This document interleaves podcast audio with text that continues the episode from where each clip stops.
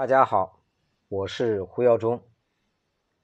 那么在第四讲呢，接着上回，我们来谈一下生活当中有哪些隐藏的糖类，不断的在威胁我们的健康和体重。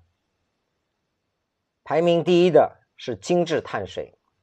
各位这里注意，我提了两个词，一个叫碳水，一个叫精致。碳水呢，比如说。所有含淀粉的食物，玉米、红薯、土豆，这些里边都含有碳水，而且量还比较大。但是这里我刻意加了“精致”两个词，就是精白米、精白面。六年前我在讲座的时候告诉别人，米饭和馒头会成为最大的垃圾食品，威胁我们的健康。当时并没有多少人相信。而今天，越来越多的研究报告和西方的一些饮食指导书籍提出来，精致碳水是导致现代人生病的重要原因，尤其是肥胖。我们把它称之为叫血糖过山车，什么意思呢？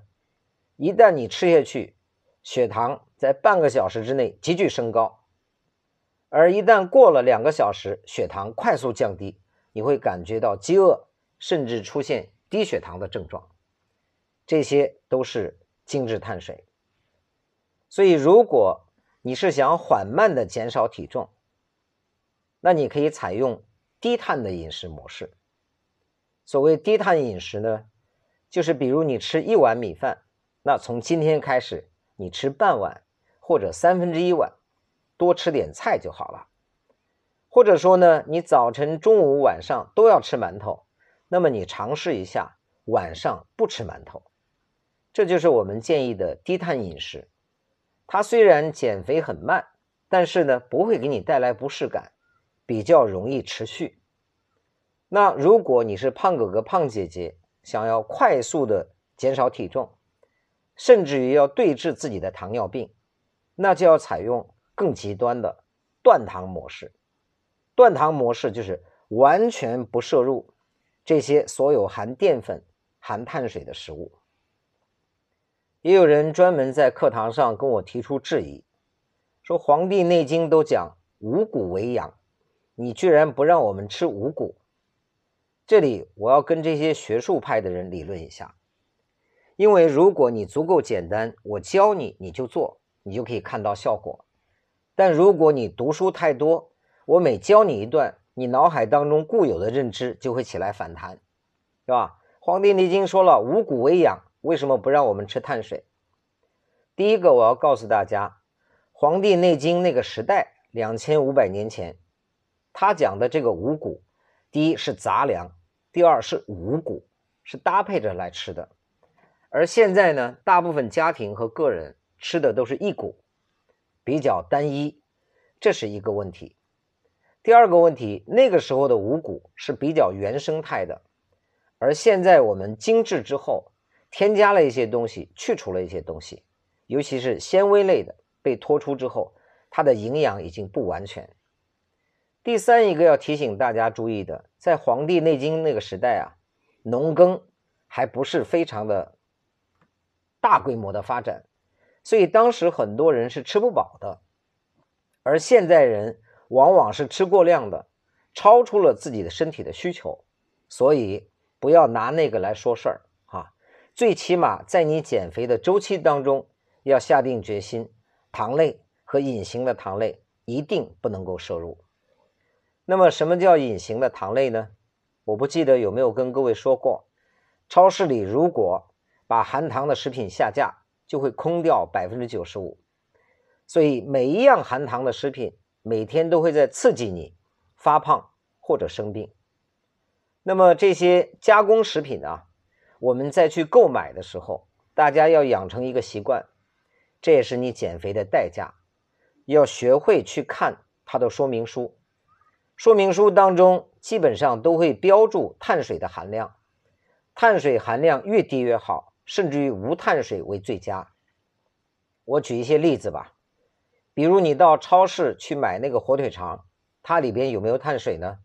我告诉大家，它是高碳水。但如果你买那种肘花类的火腿，你看一看，它的碳水就非常低，甚至甚至有的标注接近零。啊，比如说你在超市里边买一瓶啤酒，它上面好像很少标注碳水含量，但是啤酒的碳水是非常高的。我曾经在超市啊买一盒鱿鱼丝来吃，各位你知道你去海鲜市场买鱿鱼，那个里边有没有碳水呢？几乎没有。但你到超市买鱿鱼丝，你可以看一下，碳水含量超过百分之五十。所以这里我要给大家一个提醒：你去购买食品的时候，如果它的碳水含量超过百分之五，尤其在你减肥的初期，这个食物就不适合你，不要去吃它。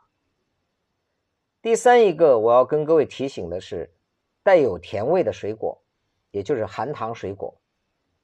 很多人认为吃水果是很健康的，事实上并非如此。我们人体一天能够正常代谢的糖类呢，是六块方糖，而一只香蕉的糖含量呢，大约是七块。也就是你每天吃一只香蕉，你所有糖类的需求都满足了。如果你吃的更多呢，它就变成脂肪储存下来。所以吃水果、喝果汁的人。可能有些人体质跟别人不一样，表现的比较健康，但大部分长期有这种生活习惯的，都会面临肥胖和慢病的困扰。所以告诉大家，水果是天然的糖类啊，这里一定记住，如果你吃水果的话，我比较推荐无糖水果，比如我在断糖期间，小黄瓜会吃一些，圣女果会吃一些，啊。尤其是脂肪含量比较高的，下一节课我再跟各位讲脂肪。牛油果之类的可以吃一些，类似于橘子、苹果、香蕉、草莓等等这些。如果你执行完全的断糖、快速瘦身的模式，这些一概不可以吃。那第三一个呢？我谈到啊，无糖饮料。有人说，老师，这个明明是没有糖的呀，建议大家不要喝。第一个，它的味觉和含糖饮料很相似，它会刺激你的身体再次犯糖瘾。糖瘾的意思就是我已经戒烟了，但我抽完一根烟，突然发现我又想抽了，这个瘾又回来了啊。第二一个提醒大家注意的是，它的分子式和糖的分子式很相似，它会引发身体的错误判断啊，这样的话也会干扰你体内激素的运行。这个减慢你燃脂的过程，甚至于阻断燃脂，这是无糖饮料。